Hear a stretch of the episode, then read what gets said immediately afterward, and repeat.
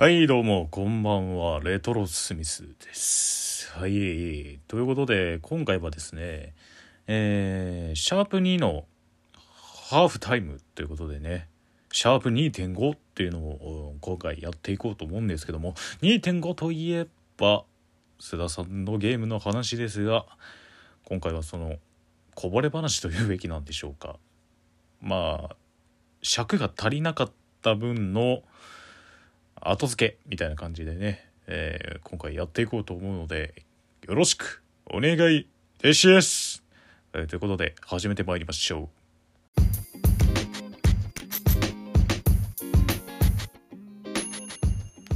カセットセットラジオ。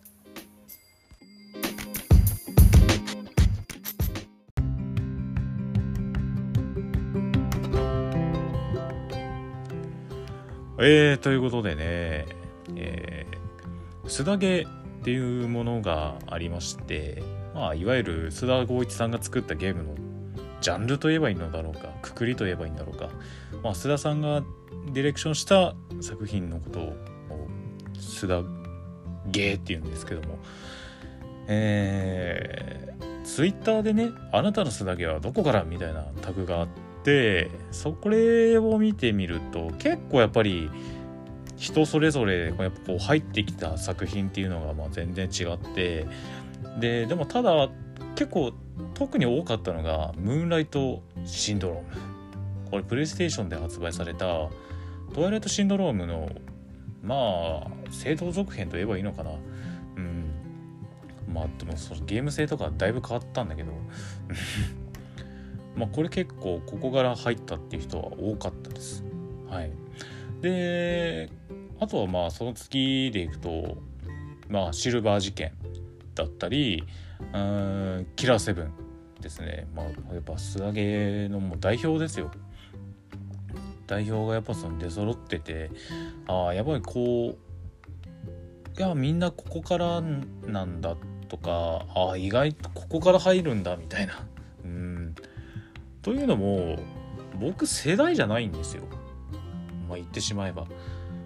須田ゲがこう販売された時ってまだ全然物心ついてない時だったから。そう。須田ゲに出会ったのは結構遅かった。ノーモアヒーローズが出た時にその須田ゲの存在を知ったんですよ。こんなこんなやばい日本のゲームあるんだ最初はただあの癖がものすごく強くて。癖がものすごく強くて最初はやっぱあの敬遠してた部分はありました。うん。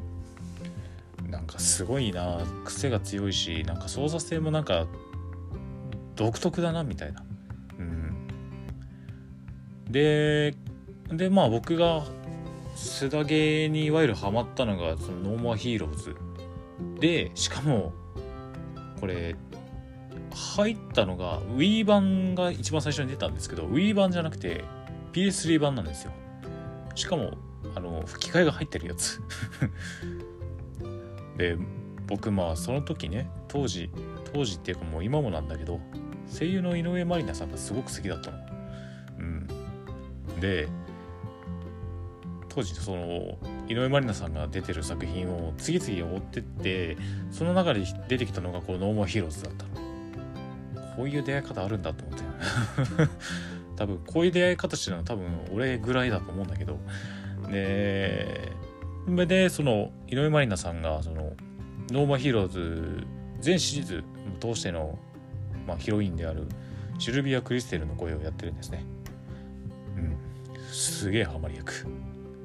だからもう一度あの吹き替えでねノーモアヒーローズ遊びたいな。2の吹き替えとか出ないかな。うん楽しみにし待ってる。いつまでも待ってる。それはさておき。えー、そうなんですよ。僕ノーモアヒーローズが一番最初なんですよ須田ゲーって。でそこからワンツーノーモアヒーローズ遊んででそこから遡ったわけじゃなく PS3 で出てた作品をとりあえず一通り遊んでいくようにしてもう新作出るのすごい楽しみだった。ロリポップチェーンソーが出てキライズ・デッドシャドウ・オブ・ザ・ダムドシャドウ・オブ・ザ・ダムドはちょっとそのより前だけどロリポップの前かな。うん。で月極み月極みランコのの一番長い日がまあショートゲームですねこれはで 3DS のえーまあちょっと短い作品、まあ、ミニゲーム集みたいな感じで出た解放少女を遊んでいってでそこからプレイステーション2の方の出てたゲーム作品どんどん遊んでいきました。うん。サムライチャンプルーとかブラッドプラスとかああとはキラーセブンもそうだね。うん。あと花と太陽と雨と。でそこから最初から遊んだ時よく分かんなかったんだよね。花と太陽と雨と。内容がちょっと分かんなかったから。これなんだろう。これ話が分かん分かんない部分結構あるな。と思ってその後そのシルバー事件。を追い始めたっていう感じですね。うん、結構僕は津田ゲーハマったのは遅かったですね。うん、他のやっぱファンの方に比べるとやっぱ比較的遅かった。そんな気がする。でまあ僕が一番好きな須田ゲはキライズ・デッドなんですよ。なんといっても結構難解なんですよ。ストーリーが。うん。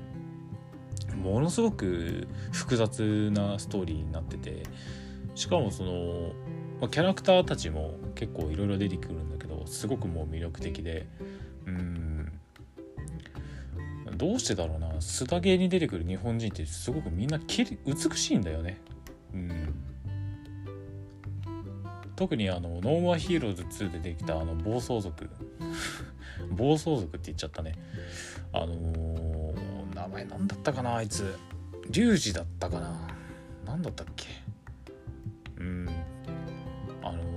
いわゆるノーモアヒーローズのシリーズの中で一番強い敵なんだけど個人的な見解ね。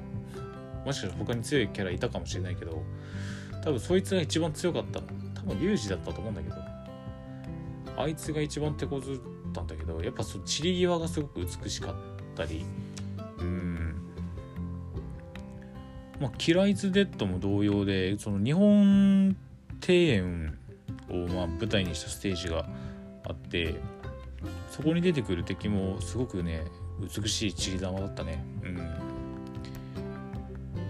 でもなんか面白いよね。あの日本のゲームなのになんか洋芸テイストの日本ステージが出てくる そうそうそう。そんなねえよみたいなね感じで出てくるんだけど。うん。あいつ名前何だったかな？ドリーじゃねえな。セバスチャンでもないし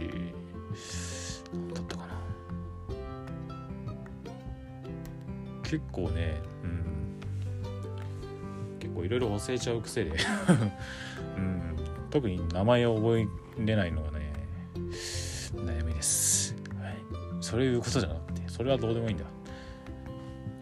キラーイズデッドやっぱその今年ね今年そのノーモアヒーローズ3が出て出るんですけどでノーモアヒーローズ3のトレーラーを見る限りだとすごい今までのその須田ゲーのもうありとあらゆるものをもうごごちゃごちゃごちゃごちゃごちゃでももう闇鍋状態みたいにしてるような感じだったんですよ予告編見る限りもうそれに時点でもうめちゃくちゃ面白そうなんだけど、うん、でまあそれが出る前のその、まあ、いわゆる「キライズ・デッド」って今までのその須田さんが作ってきたゲームのもう闇鍋ゲームだったんですよ。もうめちゃくちゃだったんですけど。うん。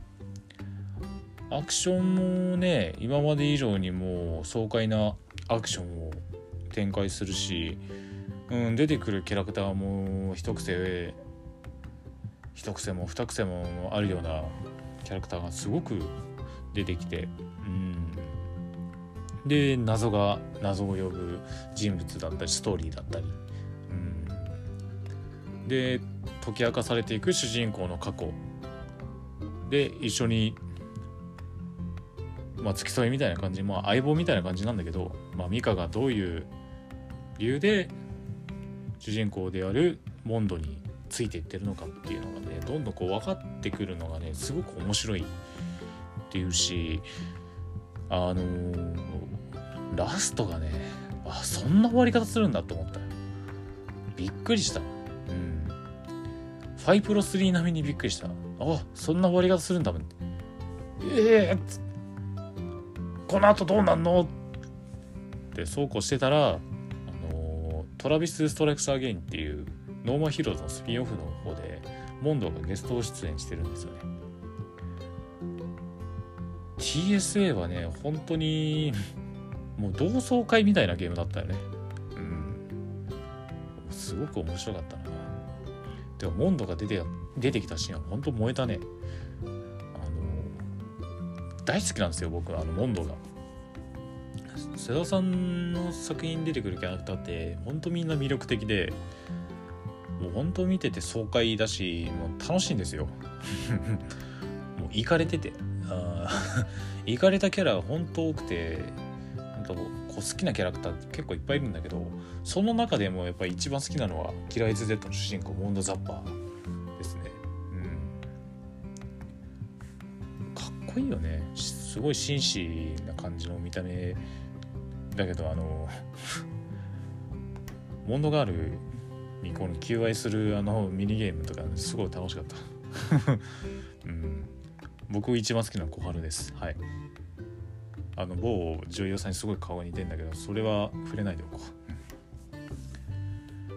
う。でまあ左腕はなんかそのマシンガンになったりとか、まあ、血液で強くなる左腕になって、まあ、なんでそんな腕になってるかっていうのは、まあ、ストーリーでそのその後まあ解き明かされていくだけど。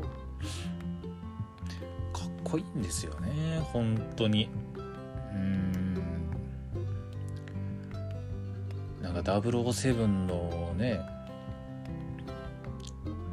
ジェームズ・ボンドみたいな感じのクールな感じで女性を口説いてそういうなんかプレイボーイな一面もあるけどクールな一面もある。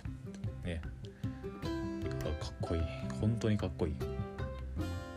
須田さんのなんだろう。今まで出てきたそのキャラクターの良さがす全て詰まったようなキャラクターで。うん。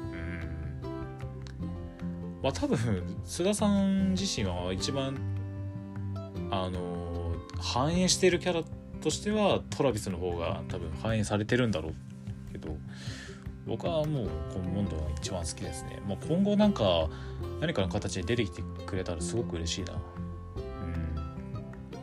ん。TSA にも出たからさなんか出てきてほしいな。3とかになんか出てきてほしいな。うん。まだその同窓会みたいなゲームすごく楽しみにしてるんで。はい。なので今年はね「ノーモアヒーローズ3」もうこれ一つですよ。もう最高です。めちゃくちゃ楽しみです。では今回はこれまで。お相手はレトロスミスでした。さよなら。さよなら。さよなら。